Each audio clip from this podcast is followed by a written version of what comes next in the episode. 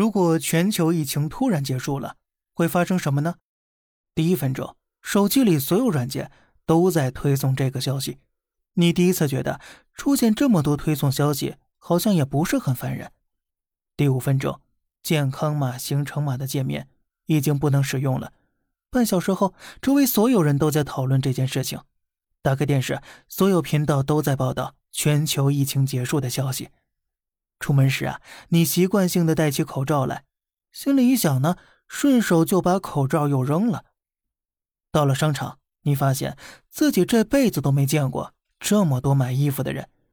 三小时后，各大高校开始解封了，大学三年都被封在学校的大学生们激动的犹如高考结束。激动过后，你开始想念那个人，迫不及待的想要买票去见他。晚上六点。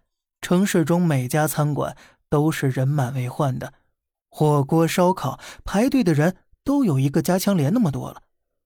吃完饭回家了，总能听见放鞭炮的声音，你有点恍惚啊，是不是过年了呢？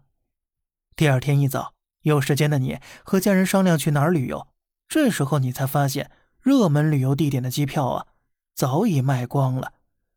你开始感慨，大家下手真快呀。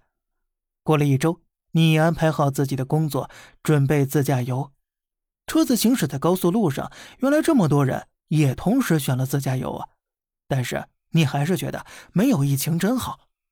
我们期盼着全球疫情结束的那天，人们的颜值不再被口罩封印，还能时不时的看到陌生人的笑脸，万家灯火通明，人与人之间的联系呢，也变得更加紧密起来。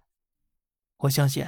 那一天不会太久了，经历的都会是最美好的人世间。